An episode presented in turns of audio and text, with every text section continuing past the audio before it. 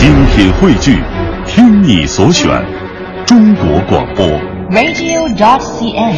各大应用市场均可下载。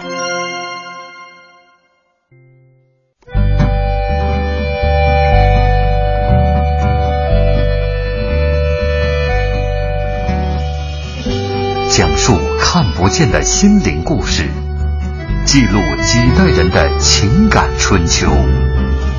周一至周五二十一点，我们和您一起重温那些年。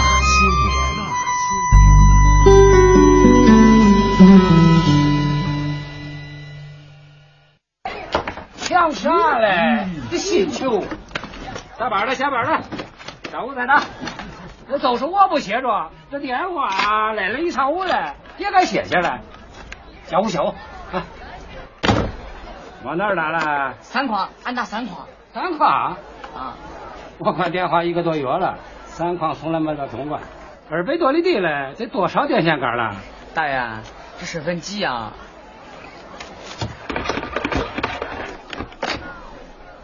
要三矿，要三矿，你要哪里？俺要的不是恁，是三矿。我这里就是三矿，我这里就是三矿。耶，那咋会是三矿嘞？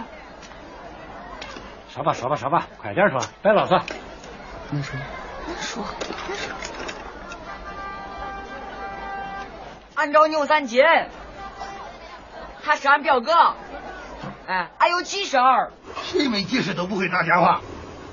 有事快说，回头我通知他。俺叫严守义，小名叫白石头，俺嫂子叫李桂花。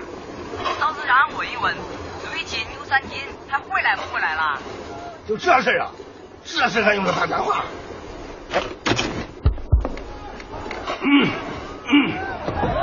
现在广播招人，现在广播招人。牛三金，牛三金，你的媳妇叫李桂花，李桂花上问一问，最近你还回来吗？牛三金，牛三金，你的媳妇叫李桂花，李桂花上问一问，回来吧？牛三金，牛三金，你的媳妇叫李桂花，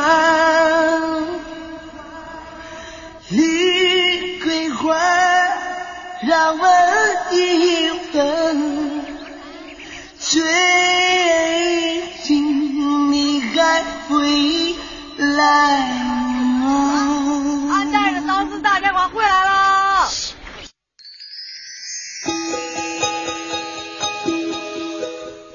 那些年，记录中国人的情感春秋。大家好，我是小婷。大家好，我是林瑞。今天的开场不太一样啊，我们在开场放了一部电影当中的片段。呃，看过的朋友应该知道，这是电影《手机》当中的片段，讲的是十三岁的严守一呢，带着他的嫂子到镇上，骑了很久的车到镇上，然后排了很长时间的队，上午甚至都没排上，中午吃了个午饭，下午继续排队，才打上了这个镇上唯一的一部电话，呃，就是想问一问这个牛三金，你最近还回来吗？你回来不回来？也使得这个所有的工作人员，包括帮他接电话的，以及矿上的这个接电话人都很奇怪，这阵儿还用得着打电话吗？哎，你看电影的时候里面注意到了吗？用的是那个摇把儿的老电话，我你注意到吗？我见过，我见过。我是一点儿都没见过，是吧？对，所以我想说，就这样的电影场景和情节，对于现在的小朋友们来说，相当于啊，就是看童话一样。但是在曾经的那些年、那些岁月当中，这是一个司空见惯的事情。所以今天我们的嘉宾老师一定是对那个画面很 熟悉、很了解，暴露年龄了啊！介绍一下，我们今天的嘉宾是资深媒体人朱旭，欢迎周老师。嗯，大家晚上好，非常高兴到经济之声来做客啊，嗯跟两位美女主持人，而且说那么古老的事情，听着刚才那个电影的剪辑哈，把而且去一下子就过去了四十多年，至少是。哎，对对，所以我是说，就现在这些小朋友们哈，就别说摇把电话了，甚至说排队。到什么唯一一部电话，而且还要转接什么的这种，摇完之后，哎喂，我我我找三矿，我就是三矿，就这里面的所有过程的每一个细节，对我们来说都是太新鲜了。啊，对，而且是太费事儿了。怎么打一个电话需要那么麻烦呢？没错。对，曾经有人开玩笑说，说手机到来之后呢，人们说它叫移动电话。嗯。后来说怎么叫移动呢？是蹲在西单边上、马路边上打电话的时候呢，一定要身体不断的起伏，一会儿站着，一会儿蹲着，才能有信号是吗？呃，不光是要有信号，而且它要外在让人看到哈，我确实在移动着打电话。还有就是，所以当年有一年春晚的小品嘛，嗯，移移动电话，移动着接。对啊，对，它一定是要表示出他那个，就是说打电话那个夸张的情景。这这也说明什么呢？就说明电话和中国人啊。实际上一直是有这种身份关系，没错。当然不是说今天啊，嗯，今天其实我哪怕是走到了云南的大山里头，嗯，即使呢那个路啊已经没有了，只能踩着马蹄儿上去，但是你只要走到了村村落，哎，你就会看到移动的信号，就会看到移动的广告，嗯，就会看到呢当地的那个村民啊很熟练的在那摁着手机，嗯，这是今天，嗯，但是在过往呢，说谁家或者说谁工作的地方。呃，等等吧，如果能非常近距离、方便的够到电话，了不得呀！没错，要跟大家说一下，在一九八一年以前，咱们中国私人是不允许安装电话的。呃，必须开证明啊，得够级别，得够工作需要。所以在那会儿，有电话出现的地方，基本上都是像机关大院啊、工作单位啊、公社可以。公社，我们插队的公社啊，但是可能整个但不是所有的公社啊，也就有那么一部电话。对对对对对，也就一部电话，而且不是说所有的公社都有电话。嗯，我们现在做，比如说公路村村村通，嗯，呃，影视村村通，那个时候连电话都不能村村通，嗯，太费劲了。对，因为你要把线架过去，没错，然后还得有电。嗯，当然有有的地方电话是用电池，嗯，那成本太高了，就别说说公社不可能都有，在城市当中也不是说所有单位都会有这个电话。你们上大学时候宿舍里有电话吗？没有，就是但是整个女生楼会有一个电话，那很厉害了。那我们上大学的时候我们都上了四年大学，我们宿舍里都没电话。朱老师，暴露年龄没关系，没关系，有的退休了不怕。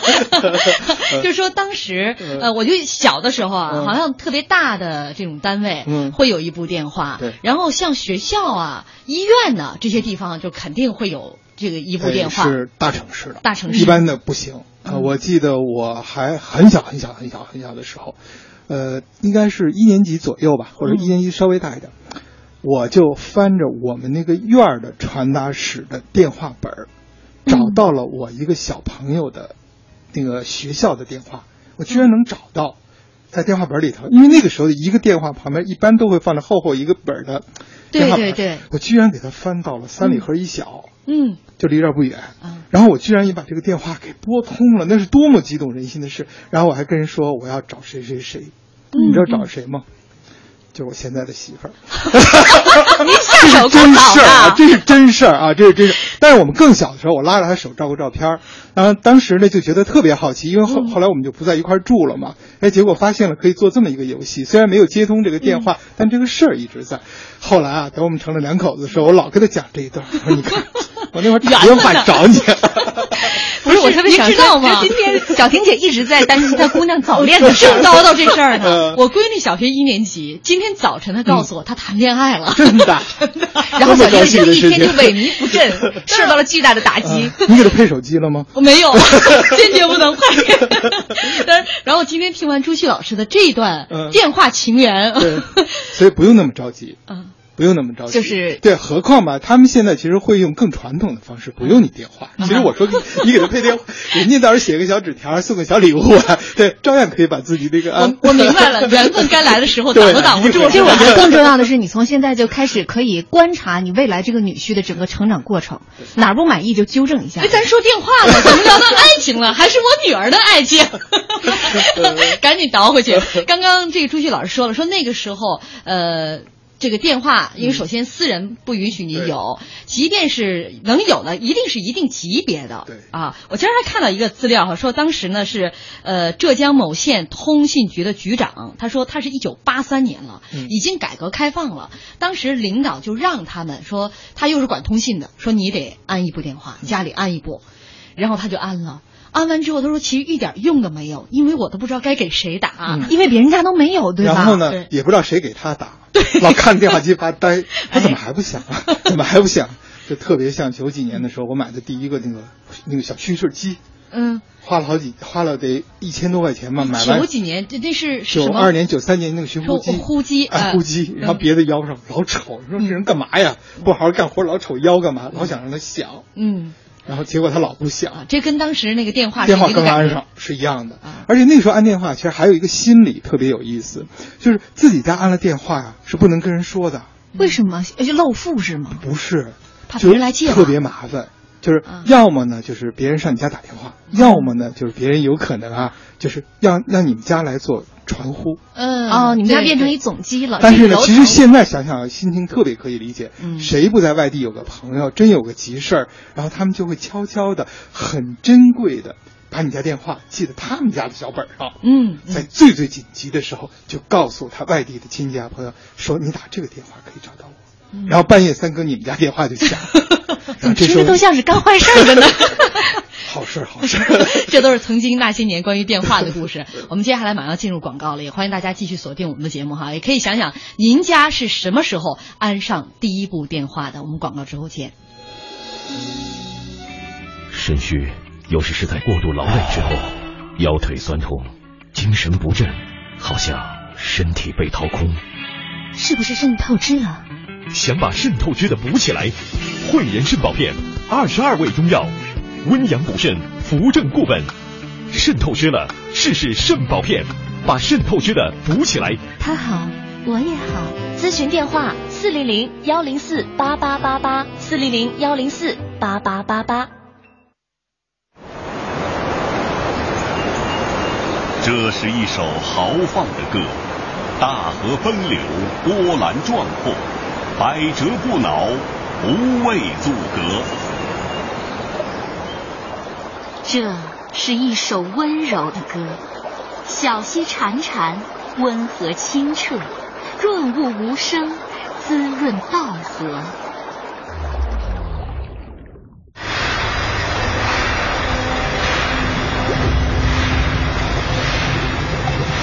有一天，悠扬的歌声变得暗哑干涩，曾经的清澈改变了颜色。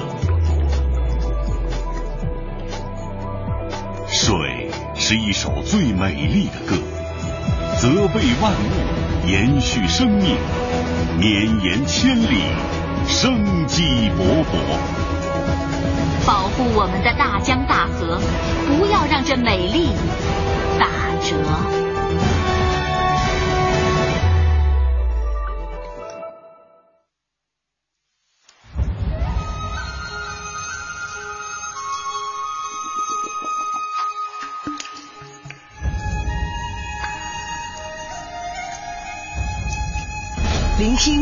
成长，中央人民广播电台经济之声。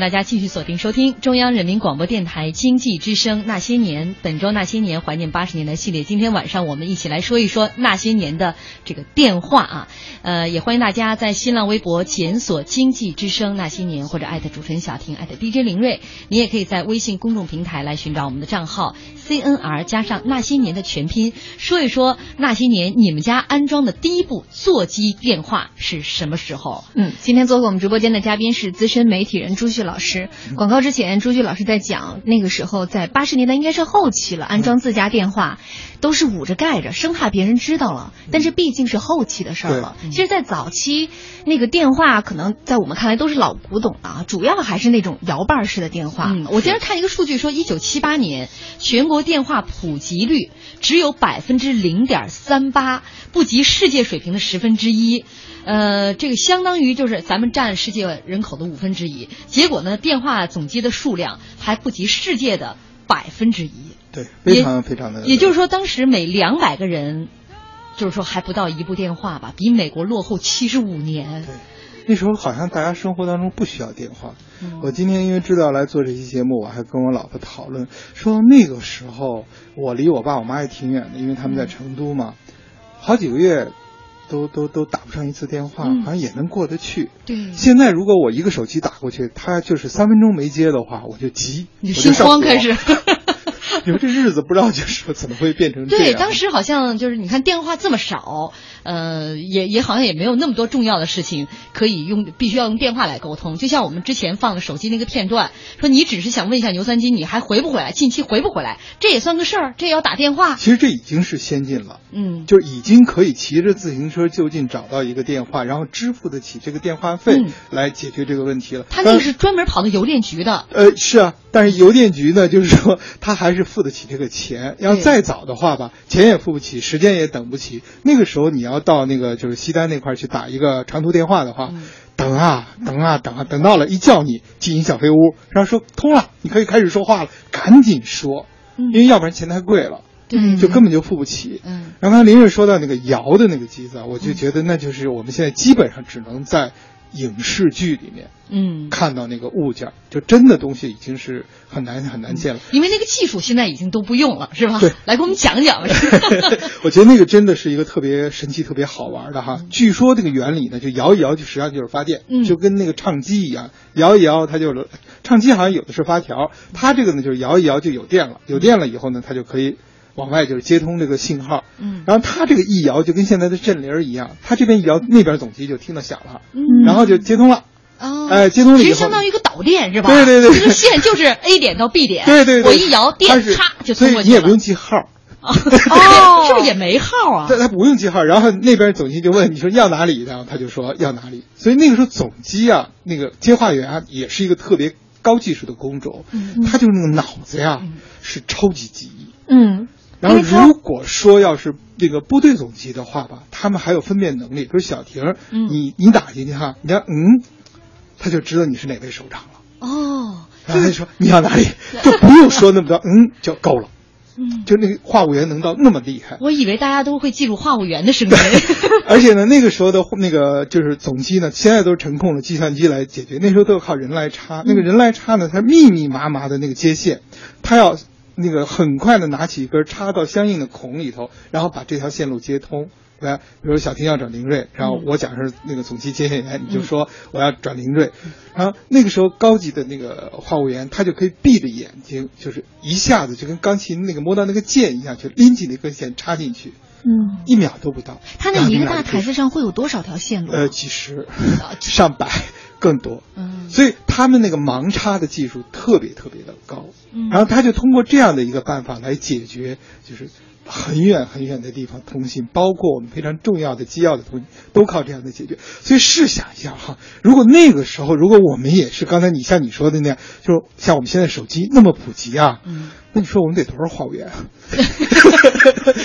节省了。朱老师，你怎么那么了解？你是干过吗？没有没有，我小的时候吧，就是特别淘嘛，然后我特别特别喜欢电话，然后我还承担过我父亲的那个就传话员。我父亲因为工作的原因，就家里安了一个分分机，而且安在我们家门口的走廊里，不是安在我们家里头，嗯，就为了方便我爸的工作，因为有需要。但结果这部电话呢，就成了我们那七个家属楼的一个重要的传呼电话。嗯，电话响的时候我不敢去接，因为我小孩嘛，我父亲接。接完了以后呢，然后我父亲就开始布置，说你去到三号楼的李叔叔家传达一个事儿，让他明天早上几点钟干嘛。然后我就默记一下，奔跑过去敲门，是吧？李叔叔，然后把这个话复述一遍。后来我发现这个挺好的，现在都没有这个机会训练了，现在都得上你们那个办的那个主持人培训班。所以现在口才这么好，以及表达全部有了，而且你要非常的准确，然后去复述，然后要点还要都多记住，你看有可能有数字，对吧？可能有要情，可能有地点。那个时候我才十岁上下，我好幸福，都是因为电话。如果我们家没安这部电话的话，哎，我在训练都没有。原来您今天的成就可以追溯到那么久远，所以我热爱电话。那那您看，您说当时的这个接号员啊，嗯其实它是一个非常重要的工种，当然当然都得是一个是脑子好使，嗯而且还得是经验丰富，呃，但记忆力非常好。对啊，所以那他有没有出差错的时候？很少，基本上是很少。当然，当然，如果要是出了差错，那也是挺逗的哈，就不知道就差在谁那儿去了哈。啊，就是打电话就算相当于打错了是吧对吧？，而且呢，就是话务员实际上是有一个就是违反规定的可能，嗯就是他如果一推上去了，你们俩聊天我就都能听见。这个也是当时那个总机啊，有这么一个可以听人们通话内容的一个设置。哦就你们俩聊天，如果我要是不守规则的话，我嗯就可以推上去，我就可以听。就相当于我们直播间是主持人的这样的一个推子一样。对对，就有这么一个开关。嗯当然我们很小，然后我们会去跟那个就是话务员阿姨就磨啊磨啊磨，最后她去上厕所去了，然后我们就咔一下戴着那个耳机跟在那盼盼盼盼，赶紧响赶紧响，哎，结果真的来了一个电话，我嚓就插一下，然后悄悄的屏住呼吸，要呼吸声音大一点，人家会听到了，怎么会还有第三个声音呢？偷听别人电话，那你也当时也都记住了。我当然了，因为我在边上已经就是看无数遍的看，就是那个话务员阿姨怎么来操作。你看朱老师一讲这一段的时候，兴奋的手舞足蹈。那是那这个是不是听到些什么不该对我听的了 我也想说说，让您印象最深的一通这这个电话。那个真的是没没有记住，就因为他们都是工作内容，那会儿还没有说拿电话来谈恋爱。就等到我开始真正谈恋爱的时候，我就是要就是跑到一个可以拨郊区电话的，我要从九仙桥坐那个公交车坐到和平里，找到一个可以就是说拨郊区电话，而且可以让我拨很多次的，然后。给我老婆拨电话，她当时还在那个部队当兵，她那个总机特别难拨，我拨啊拨啊拨啊拨，终于拨通了，哎，然后让人家转，如果转过去，他那个分机是没有占线，我们就可以说话。嗯，所以打一个电话可能要花两个小时，天哪手都那时候只有拨盘。对，这这个已经从手摇电话到拨盘电话了。对，所以呢，就是说在这样一个基础上是不可能打你们那个电台的热线电话的，只有后来有了那个按键的，按键的还不行，还要有重拨键。对，所以有了这些，我们就可以给你们电台打热线电话。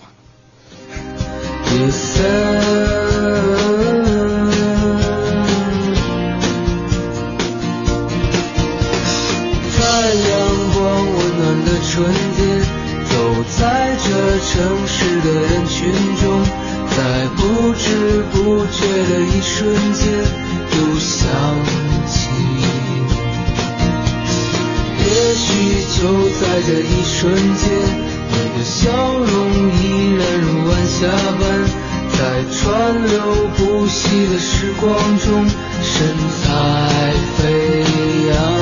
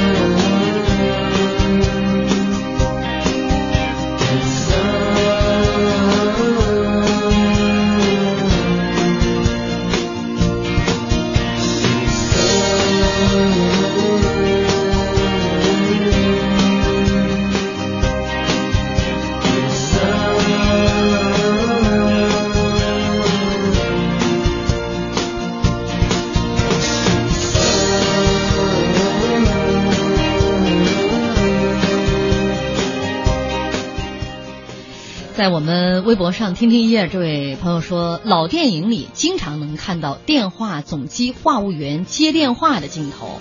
激情燃烧的岁月里，石莹就是干这个工作的。那个时候，像这些呃话务员，一定是一些呃像这个政治成分啊，嗯，绝对可靠的。对，呃，审查很严格的。没错。然后呢，就好多还是长得挺漂亮的。那当然啊。要不然就可以拍另外一部电影叫《听风者》。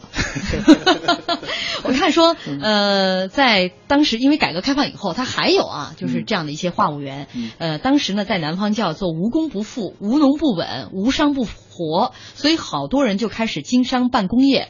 说这个一搞工业之后呢，就要跟外边联系，跟外边打交道，包括像国际电话、国内电话应用量就很多。所以他是说，记得当时给深圳打长途，很多人都要找电信局长这个开后门。当时呢，呃，他们就是因为那个电话那口跟上海是一个出口，跟杭州一个出口，所以必须跟上海、杭州的这个长途局搞好关系。电话报过去之后，要通过他去挂，所以那时候就那个地方的话务小姐极其吃香。说不管大城市也好，小城市也好，能结交一个话务员小姐做朋友的话，特别不容易啊。对生意很有帮助。你看，听小婷姐刚才这段描述，就是你要想要打一通长途电话，它其实中间有好多道门槛儿，对，要经过好多道这个人工的转达，才能到最后你要接接通的这个目的地。是的，因为呢，以前呢，我们打长途呢，它实际上通路呢是非常有限的。啊，比如刚才提到了，你去邮电局打的话，那么邮电局就只有很少的几条通路，它得排着队然后往外走。嗯，但如果你要通过别的通路呢，那都是一些有就是特殊权利的、有这种资源的单位，然后它就又有一些呢直通的线路。好，我们下接下来先进入广告。交通银行提醒您关注央广财经评论，红包万元每天享。彩票买八宝石，话费充一得十，还有保险免费拿。即日起至四月三十日，开通交通银行手机银行的新用户，来者就有礼。交通银行。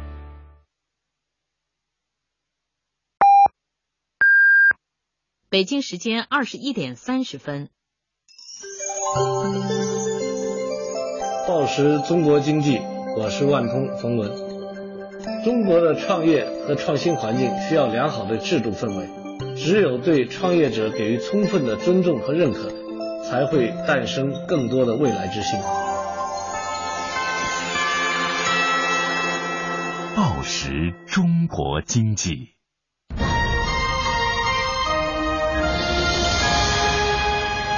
经济之声。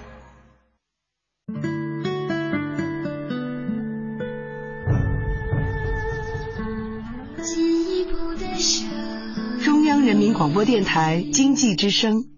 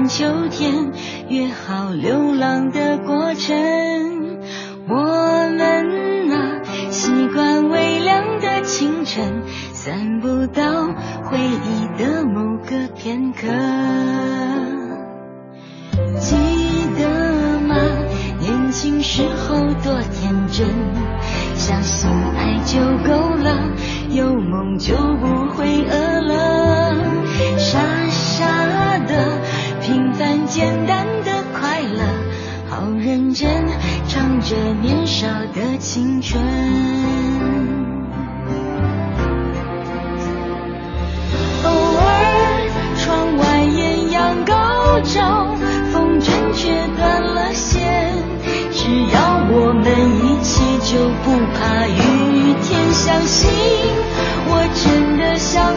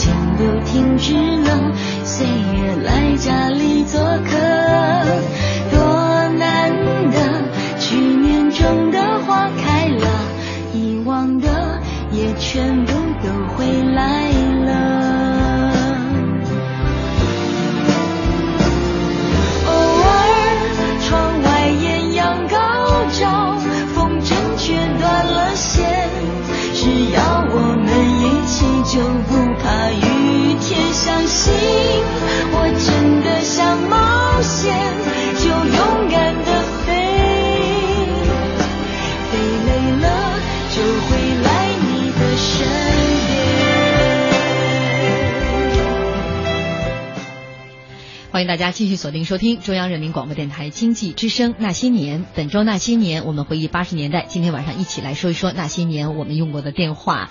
呃，也欢迎您在新浪微博检索“经济之声那些年”或者艾特主持人小婷艾特 DJ 林睿，也可以在我们的微信公众平台寻找我们的账号 CNR 加上那些年的全拼。呃，说一说您家装的第一部电话是在什么时候啊？我们在微博上有很多朋友在跟我们互动啊，在说家里的电话。有一位朋友说他们家徐徐若风，他说我为我们家电话精心做了一个木盒子。啊，因为老看电视里的电话都有盒子，于是我就有点强迫症爆发了，各种切拉锯砍，最后竟然还成功了，还被我爸爸夸了。但是我至始至终都特别不喜欢接电话，因为从来没一个电话是找我的，感觉无论哪失落无论哪通电话，我自己都多余接。就算我离电话最近，我也会毫不犹豫的把它整个托起呈给家长。关于那个电话盒子，好像是很多过来人都有这个记忆。我、呃我们微博上还有一位朋友啊，叫水娃妈妈，嗯她说有时候睡觉了还会有电话来找邻居，嗯然后老爸就会穿好衣服去传达找人。我还记得老爸自己焊了一个盒子，铁盒子，把电话锁起来，锁着的时候是只能接不能打的。嗯，然后他还补了一句说：“我们家也是最早买电视的，他是来炫富那。”那个是防他，你知道吗？防防孩子打。其实刚才说到盒子吧，我就想起来、那会儿女好多女孩子手很巧啊，就是家里有了电话之后，你知道他们要干一件什么事儿吗？就勾一个块布，就够一块钱手绢一样的，嗯。大小正合适，搭在那个电话，对对，然后不招灰，嗯，还很好，可见多金贵哈。可见多金贵。那个现在时候你家电话都金贵的东西怎么放着的？天哪，好脏啊！都不知道放在哪个角落了。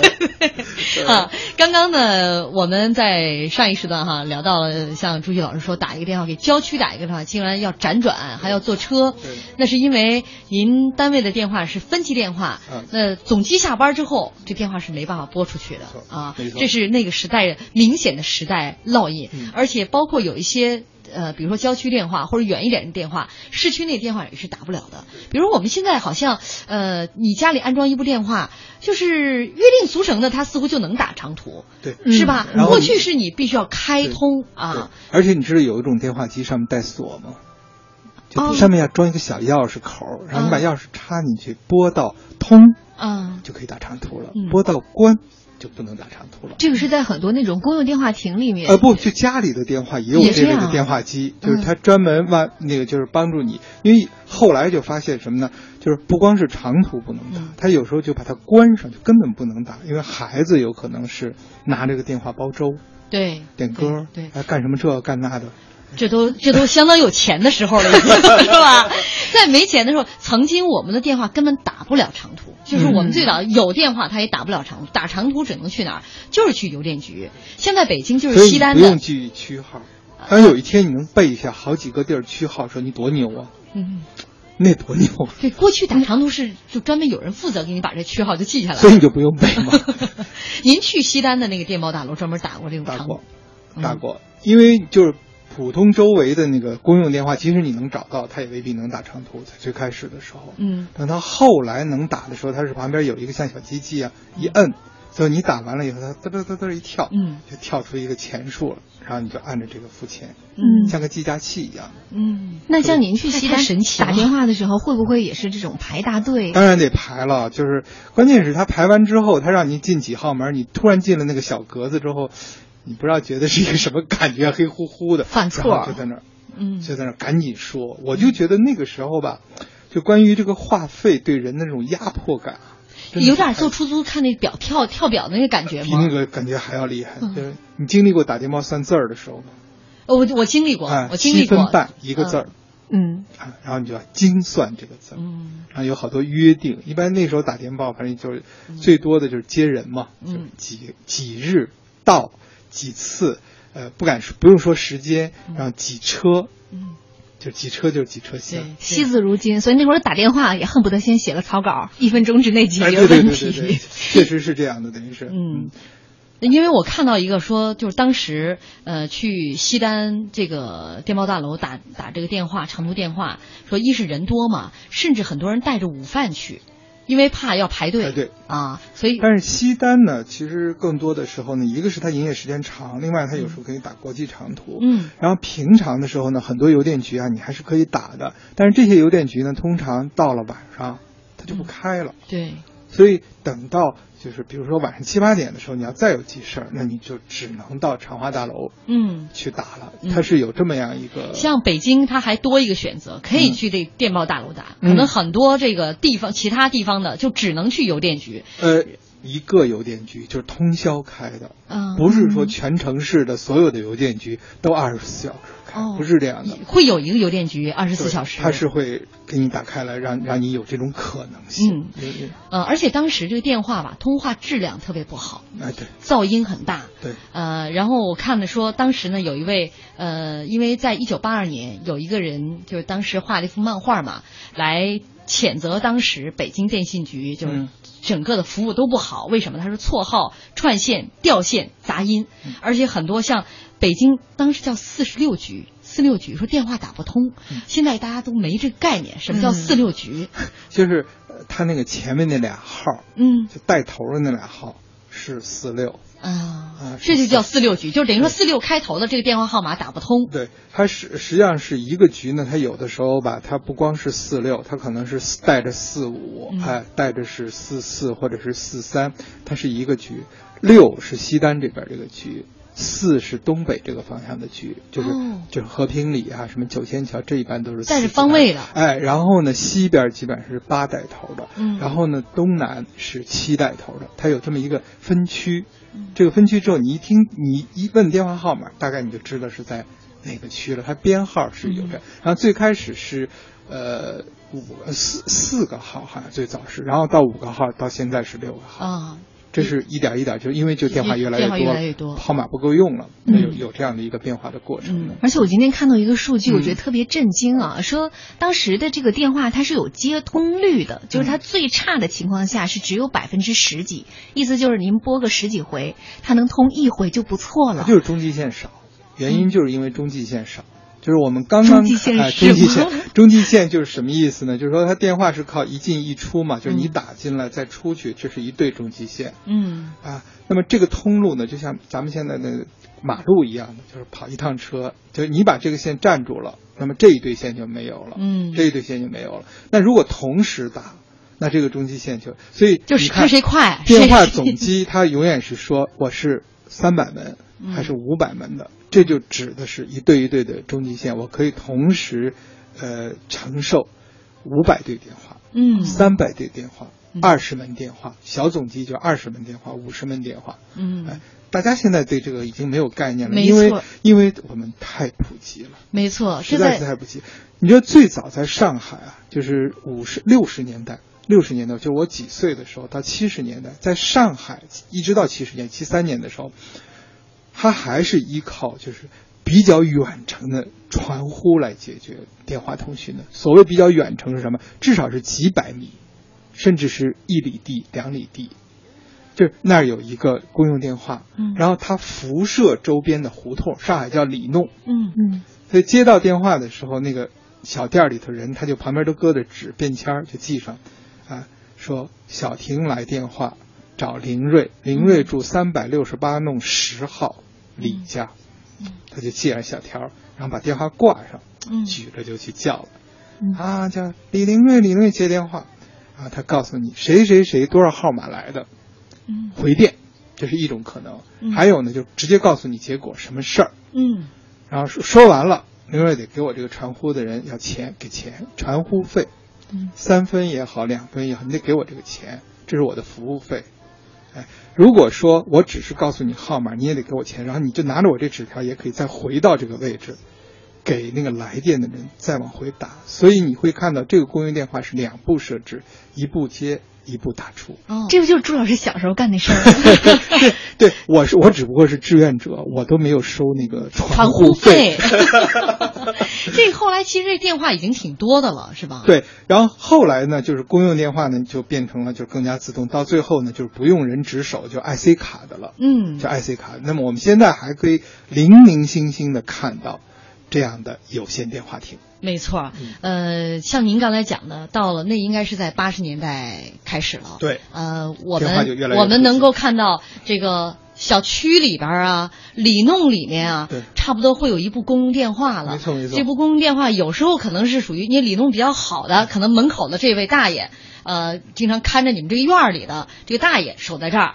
然后呢，有一般呢是在小卖店。对哎，嗯这附近的小卖店会有这样的一部电话，对然后它服务着这样的四周的一个社区嗯啊。其实当时关于这些接电话的大爷大妈也蛮有意思的，而且最早的这个公用电话，你要想安上，可不是那么容易的。就像你刚就才讲，公用电话安起来都不容易啊。那当然，公用电话挣钱啊。哦，那是一个挣钱的机会啊，所以你要去找到那个相关批准的那个有路子的，嗯，申请到这个资格，相当于拿到这个牌照，安上这样一部电话，然后你可以旱涝保收的从打电话人那儿挣你的小利。传呼费一次五毛呢，而且那个他收的电话费也比电信的那个费用要高，嗯一般是两毛还是三毛起价。然后呢，它旁边有个计时，然后按照分钟，然后加上他要吃电话局收走的钱和你交这个钱之间的差价，这就是装公用电话的积极性。我就在琢磨，这些人相当于现在这种互联网社会啊，或者说电信，他在做中那继那对，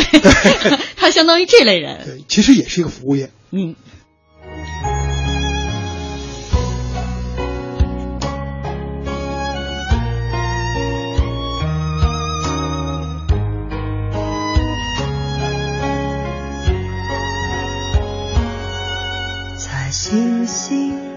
灯火更低的夜里，我在慢慢的老去，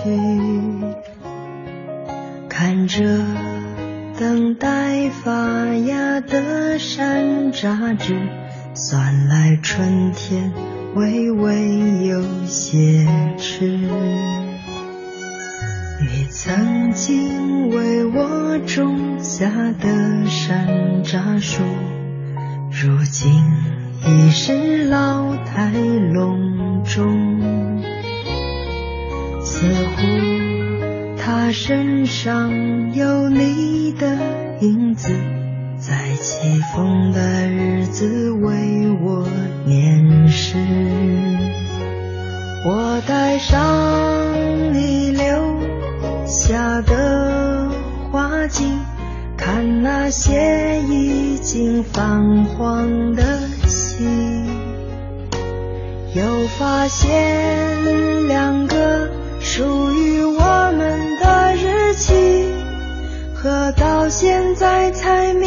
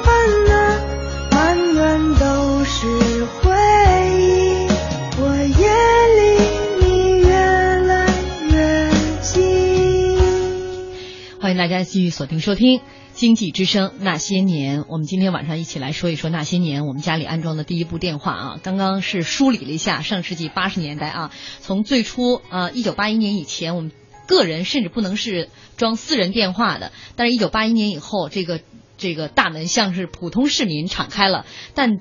起初装个人电话的人还是特别少，最早装电话是先富起来的万元户，然后一些这个文体明星啊，就是他们腰包比较鼓了，可以装电话了。因为那会儿装一部电话好几千块，工资水平可就可能就一个月一百多块钱吧。对，非常非常的贵，就是装电话要集资的。反正我当时装第一部电话的时候，就是集资。嗯，就这个装电话的热潮持续了很多年。就我们说，从一九八一年以后，因为改革开放之后，第一批这个下海的人，就万元户，他们绝对装得起电话了啊。就这个时候装电话都很困难。然后再到后来，慢慢慢慢，这个需求量越大了嘛，大家腰包也开始鼓了嘛，有对装电话的需求越来越大。那像朱旭老师有着切身的感受啊。对，要找路子，嗯，要送点礼，甚至就是来给你装电话的那个装线的那个工人是要有表示的啊，这个是实实在在的啊。然后呢，再有呢，就是要排队，要排很长很长的时间。其实涨到几千块钱了也需要排队的，不是说你交钱就能装上的，是要等个两个月啊、三个月啊才有，因为它整个的耗源就是线路的资源是非常有限。然后你还会看到一个情景，现在我们的线啊都是有序化了，都走底下了。那个时候你会看到那个家门口跟蜘蛛网似的，对对，飞过几根线，飞过来一根线，所以哪天一刮风，你的电话就不通了。嗯嗯，哎，因此呢，它就是都是明线啊，哎，都是明线，所以它会非常的慢。嗯，呃，然后呢，人们又非常的焦急，然后又非常的贵，呃，结果呢，贵了还买不着。嗯，你说那个时候要到电话局去工作，多美啊！对。进得去吗？绝绝对是，绝对是好单位，好工作，嗯，绝对是好工作。每次来给你装电话的时候都特拽，哎，这这那简直是师师傅长恨恨不得啊，就不知道。而且咱们常常说是什么在家庭生活当中的一件大事哈，嗯、我觉得那会儿就除了什么生孩子、娶媳妇儿，可能就是装电话了。嗯，您您竟然清晰的记得自己是哪年装的电话，花了多少钱，跟谁集的资，可见事儿有多大。那当然了，因为一千六百多块钱嘛，嗯、呃，当时我弟弟是已经当军官了，毕业了，还没结婚，嗯，给哥赞助点，赞助了我几百。嗯、母亲、父亲年纪大了，那个少一点，赞助了两三百。然后呢，我当时是借，我那笔钱是借的，嗯。就是说我没有能力拿出这几百块钱了，我我已经就是有孩子了，嗯、所以呢是凑在一块儿，把这个钱你还得赶紧交，你要交晚了，你这个队就白排了，人也白拖了。嗯，不是，那你晚晚两年再拖人还得还得这么费劲，也就是说，我就是当时我看到最晚的有拖到三到四年的，是才安上这个电话。那时候装一部电话真的是太困难，太困难了。但是你说，就算这么耗时耗力啊，大家还是要挤破头那当然，因为因为什么呢？因为你要装了电话之后，你就存在一种可能性，就是你拿起电话一拨号，你就可以跟爸妈说话了。嗯嗯，就是就是这么简单。对，就是距离真的就一下短了。对，嗯，一下子就短了。另外，我觉得您也就是幸亏安的早了，再到后来这个。装机费又贵了。但是我要再等后来呢？现在呢，就比如就两现在其实其实就不要电话了，是吧？座机改手机了，对，座机已经不那么重要了。你突然就觉得这个世事变化哈。而且我就觉得电话这个事情嘛，它其实真的是能够伴随着我们这个改革开放，我们的生活改善，然后我们整个的生活品质提高，以及呢，就是我们和亲人之间的距离拉近。嗯，真的比交通都厉害。没错。因为这毕竟是一种实时的交通嘛。对对对，而且听到声音啊，就像能听到听到亲情了。所以在这个意义上说，即使当时省出点钱来交电话费，也是觉得特别的值当。要不然你写封信得走走多长时间？要不然你一年回家一趟得算着掰着手指头算这个日子。咱们呢，计算着用这个电话线啊来计算着亲情。很多商人是用电话线计算着生意，计算着效益、效率，从来没觉得信息是值钱的。对，过去中国人的信息不值钱。对，那到了这个改革开放以后，大家发现我能够比他更早知道这个消息，没错，我也许就能拿到这个订单，更早把这个消息传回来，对吧？我能够更早的跟我的客户联系上，我把它决断了，这都是电话。带来的可能，对，这都是这都是效益啊，这这最后实实在在都是钱了。对，呃，据说当时在像北京啊，就是排这个电话，不仅仅是个人，嗯，你安装电话很困难，甚至是开一个大酒店，对，因为你要开这个饭店的话，必须得有电话，对对。然后就因为这个电话装不上，竟然这个饭店开不了业。很多单位，很你说的是公司啊，酒店就是做买卖。包括机关，嗯，你要想开程控交换机，那你可得跟电话局搞好关系，嗯，哎，你就该该干什么你就得干点什么，你得表示友好，然后人家就给你把队呢往前排排，有可能把你这个总机的门数，把你的总机的级别提高一点，嗯，啊，这样呢，你这个单位可就很牛气了。我看到一个啊，说是当年这个。当完当年一个台湾的一个商人到余杭去投资，然后呢，他唯一的一个要求就是你给我装一部直线电话，对对对，这就叫直线，就是咱们所谓的程控电话，对，就是就这一个要求，就就安装一部。后来后来他在那投资是药厂，那当地特事特办为他这个事情批了，批一个号，批一个号，批完之后他果然就在那投资了这个药厂。哎呦，这真是就一部电话比钱还要重。对，这可能其实从每一个角度来讲，都得到了他们该有的这个收益。是的，所以我就觉得，在这样的一个发展过程当中，我们不仅仅看到是信息技术的去发展，它更是一种就是信息资源的发展。然后呢，我们对资源购买力的发展，以及我们对它需求的迫切性的发展。如果我们的经济没有这么大的发展，其实我们对电话的需求也没有那么强迫，就没有那么强烈。如果我们只是为了告诉说那个刚才说的那牛三金你回不回来，其实还有别的方式 可以来解决，未必都用电话。但是真正到它经济发展到这样一个体量、发展到这样一个规模的时候，那对电话的需求，那可能就不仅仅是具体的一部电话了，而是对信息的需求，对现代信息的需求。嗯，因为这种种的重要性，所以。我们微博、微信上的很多朋友对自己的第一部电话、第一个电话号码到今天都还记得。其实我也记得我们家的第一个电话号码。什么时候？呃，我们家是八九年安的电话，这一部电话大概用了十几年，这个电话号码，所以就是大家印象都太深刻了。我们不说是吧？就是因为是你，我就敢是你电话，是你生日、身份证号什么之类的。我就能记得特别清楚，是四二二八二幺零。然后升位以后是六四二二八幺零，这就是我第一位。当时还是七位数。呃，不，当时是开始是五位，然后后来升到六位。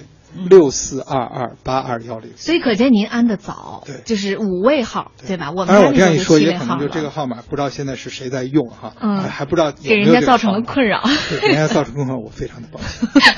呃，微信上这石炳威说，印象当中好像每个八零后的小朋友都有一张手拿电话假装打电话，就是那个玩具的电话，嗯嗯，假装打电话的照片。因为会打电话就是一个很成熟的标志。而且你知道，过去那个玩具电话。做的都是那个转盘，啊对，拨盘电话，拨盘电话的那个造型。现在有摁的了，现在有那个按键的，按键。你当时根本想象不到还有按键的。对对对，然后呢，最早那个质量不好，按键还有抬不起来的。嗯，对，嗯。所以就特着急，特别是给你们电台打电话的时候，点歌点不上。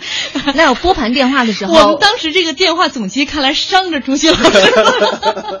而且拨盘电话的时候，我小时候玩特别喜欢玩它最后一个按键零，嗯，因为你拨完之后长嘛，它时间对哒哒哒哒哒哒，你就看着它走回来那一圈儿。但是你要有个急事儿，这就是特别让人着急的一个过程。但是它那个过程真的很可爱。嗯，呃，最后吧，这因为时间不够了，浩浩乎平沙无垠的留言，他说：“记得吗？那些年与你远隔万水千山，多想用电话诉说情缘，幻想着在电话里听你呼吸如兰，伴你笑声灿烂。哪怕一通电话短暂如彩虹般，也是我生命里不可替代的浪漫。记得吗？那些年我们远隔万水千山，没有电话温暖情缘，却依旧手牵。”今天的节目就是这样，谢谢朱旭老师，谢谢大家的收听，祝各位周末愉快，我们下周再见。